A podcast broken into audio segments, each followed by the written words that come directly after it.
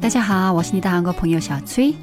之前我跟大家分享过，韩国三月份疫情爆发的主要原因之一，就是新天地等邪教组织隐瞒和传播。后来很多朋友问我，韩国为什么有这么多邪教呢？韩国政府为什么不禁止邪教呢？今天我们聊一聊韩国邪教吧。오늘은한국의사이비에대해한번이야기해보도록할게요 我们先聊一聊什么样的人会信邪教这个话题吧。新天地教徒人数在最近十年时间内增加了四倍左右，一九年达到了二十四万人。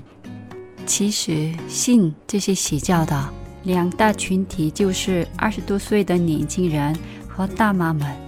那我们先聊聊二十多岁的年轻人吧。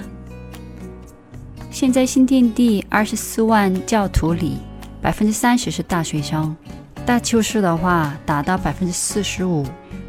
虽然现在在韩国，政府有很多对年轻人有利的政策在支持他们，但仍然有很多人独立生活、买房、结婚都比较困难，因为现在这个时代，很多工作被机器代替，不需要太多人干活。最近在韩国，一部韩剧比较火，叫《青春记录》，里面可以看到韩国二十多岁年轻人的生活和苦恼。现在虽然年轻人对生活品质的要求比以前高，但父母却没有太多钱能支持他们。新天地主要以这些生活压力大、感到孤独。但找不到可以得到心理安慰的年轻人为对象开拓市场。前新天地教徒 A 女士说：“每个人都有内心的伤疤，新天地会触动那种伤痛和不安的心理。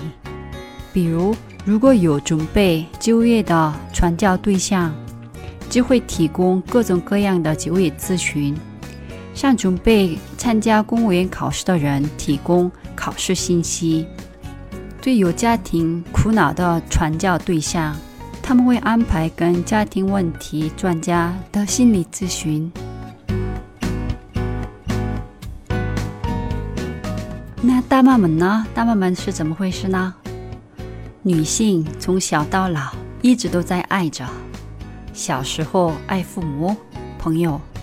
后来开始爱男朋友、工作、老公、孩子。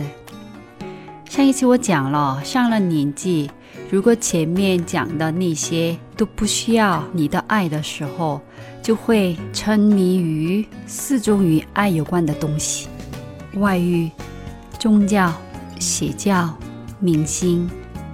其实最后也可以再加上一个一直陪着你、听你的宠物。这些都是对某一种东西的爱，对异性的爱，对神的爱，对明星的爱等等。信邪教的大妈们很多都是为了生存，不得不日夜工作，生活条件都不是那么好。但那些大妈们在家里感觉不到他们所需要的爱和温暖。有人是没有结婚，没有家人。很多家庭结婚十多二十年了，孩子都已经上着高中、大学了。特别是生了儿子的话，妈妈们得不到他们所需要的爱，感到孤独是很正常的。但很多女性的本性不那样想。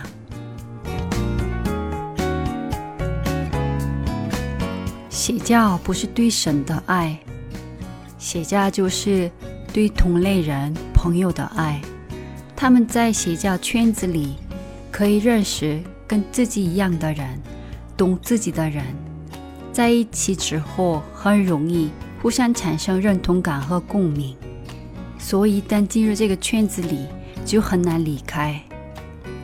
韩国是一个很有人情味的社会，这些大妈们和年轻人觉得不能背叛自己的朋友们。其实信邪教是无辜的，只是这些善良的人被那帮会洗脑的坏人利用而已。中国好像没有太多邪教，但很多人上了年纪，被传销组织、投资理财的骗局盯上。虽然传销或者直销这两个的界限很模糊，反正这些梨也有好的、珍贵的，但我们很难分得清。他们在传销圈子里，就像邪教一样。能得到他们所需要的关爱，容易沉迷其中。长话短说，为什么有人信邪教？为什么有人会被传销组织骗？这就是因为缺乏爱。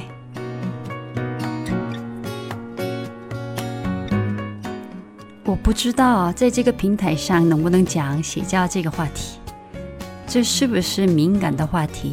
会不会被和谐，我就不太清楚了。如果这期没有被删除，那我会继续跟大家分享韩国为什么不禁止邪教，到底宗教和邪教有什么区别等的有意思的话题吧。如果后期没有更新，那你们应该也知道 来哪儿可以看到相关的文章。那今天的节目到这里了，들어주셔서감사합니다그럼안녕히계세요